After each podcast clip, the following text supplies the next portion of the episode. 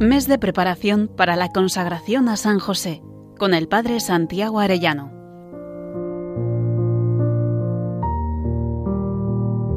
Muy queridos oyentes, dentro de 18 días nos consagraremos a San José. Qué alegría saber que al unirnos a Él nos unimos de un modo especial también a la Santísima Virgen María, su esposa, y junto con ellos podemos ser más perfectamente consagrados al corazón de Cristo. Vamos a meditar hoy en la paternidad de San José.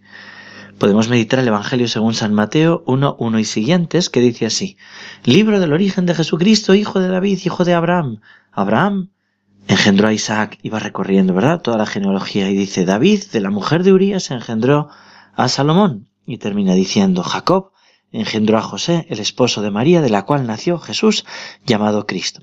Así pues, la genealogía regia de Cristo es por José, el esposo de María.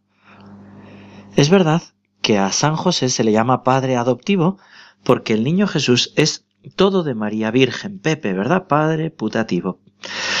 Y del Espíritu Santo, es de María y del Espíritu Santo.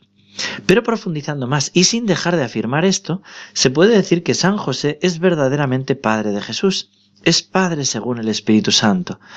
Y a tal Madre Virginal convenía tal Padre Virginal. Son un matrimonio virginal que por la fe y por la gracia de Dios conforme a la acción del Espíritu Santo, engendran un hijo, y por eso ambos le ponen nombre. Una vez uno entiende la función paterna de San José, se entiende muy bien que nos podemos consagrar, a Él para que Él nos consagre más perfectamente a María y por María a Jesús. En el libro José, el más grande santo entre todos los santos, dice el padre Ángel Peña, José fue en verdad padre de Jesús, aunque no lo fuera de sangre. Su título de padre le es reconocido por el Espíritu Santo mediante la autoridad de la palabra de Dios. Y Jesús lo reconocía, obedeciéndole en todo. Dice el Evangelio que les estaba sujeto, Lucas 2.51, es decir, que obedecía a María y a José. Jesús obedecía a los dos. Dice la palabra de Dios, sus padres iban cada año a Jerusalén y ante su sabiduría entre los doctores dice el texto, su padre y su madre estaban maravillados de lo que se decía de él, su padre y su madre. María reconoce también a José como padre de Jesús. Cuando lo encuentran en el templo, después de estar tres días buscándolo, María dice, mira, tu padre y yo te buscábamos angustiados. Lucas 2.48. Aquí hasta María antepone la autoridad de José a la suya, diciendo tu padre y yo. La gente lo consideraba hijo de José. Jesús al empezar tenía unos 30 años y era, según se creía, hijo de José, Lucas 3:23. Y todos estaban maravillados de las palabras de gracia que salían de su boca y decían, ¿no es este el hijo de José? Y José es consciente de su paternidad como padre de Jesús y asume su responsabilidad como venida de Dios. Cuando se le aparece el ángel, se dirige a él como jefe de familia para darle órdenes, que él cumple sin discutir, le dice el ángel, ponle el nombre, huye a Egipto, vuelve a Israel, y él obedece sin rechistar. Dice San Juan Pablo II en Redentoris Custos número 7, el hijo de María es también hijo de José en virtud del vínculo matrimonial que los une. A raíz de aquel matrimonio fiel, ambos merecieron ser llamados padres de Cristo, Redentoris Custos 7.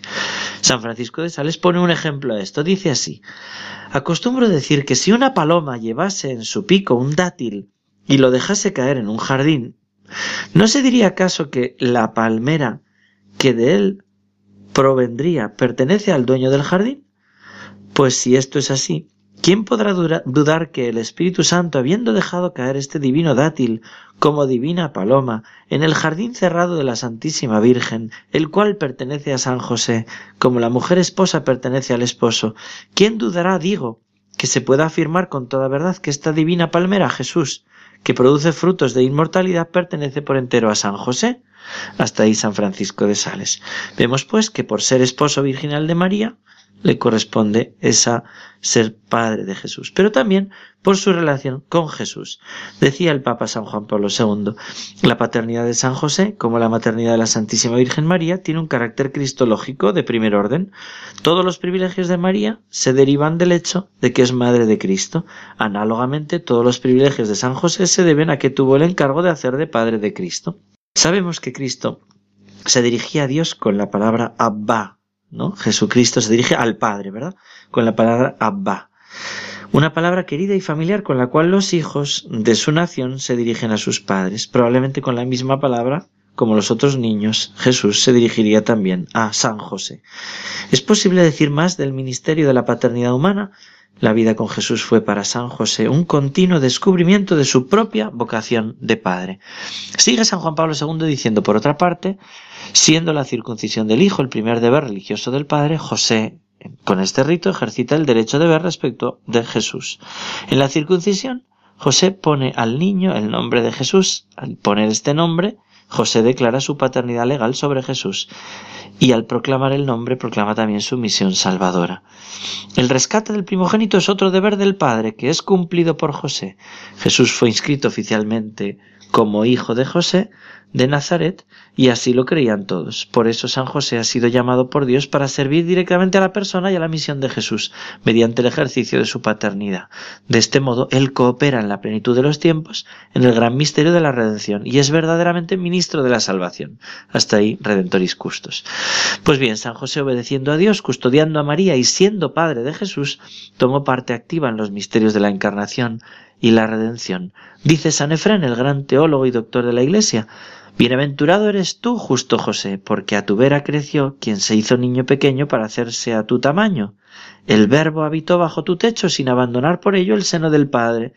Quien es hijo del Padre se llama hijo de David e hijo de José.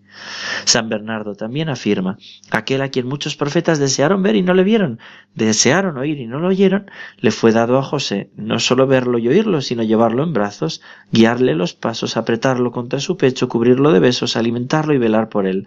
Imagina qué clase de hombre fue José y cuánto valía. Imagínalo de acuerdo con el título con el que Dios quiso honrarlo, que fuese llamado y tomado por Padre de Dios título que en verdad dependía del plan redentor. Hasta ahí San Bernardo.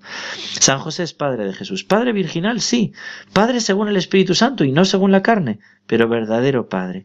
Y así actuó protegiéndole y ahora lo hace también protegiendo a su hijo en su cuerpo místico. ¿Por qué me persigues? dirá Jesús. Cuando Saulo de Tarso perseguía a los cristianos, pues así dirá José cuando persiguen a los cristianos. ¿Por qué persigues a mi hijo? Santa Teresa le llamaba mi verdadero Padre y Señor. Nosotros también podemos hacerlo y así lo hizo. Un joven amenazado de ser expulsado del trabajo por su fidelidad. Lo cuenta su madre al pedir a su sacerdote una misa en acción de gracias a San José el pasado 17 de febrero de 1991. Reverendo Padre, por favor, ¿tendría usted la amabilidad de hacer celebrar una misa en acción de gracias en honor de San José?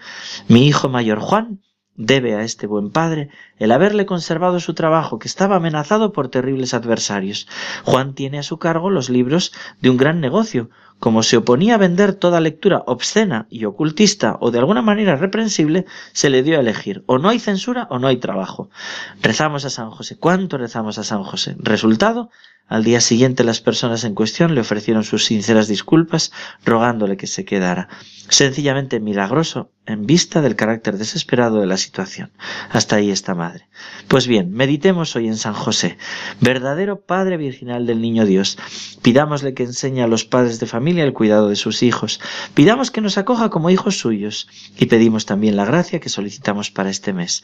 San José, esposo de la Virgen María, Padre y custodio de la Sagrada Familia, celestial patriarca al pueblo de Dios, ruega por nosotros. Que Dios os bendiga a todos, queridos oyentes, y hasta mañana, si Dios quiere.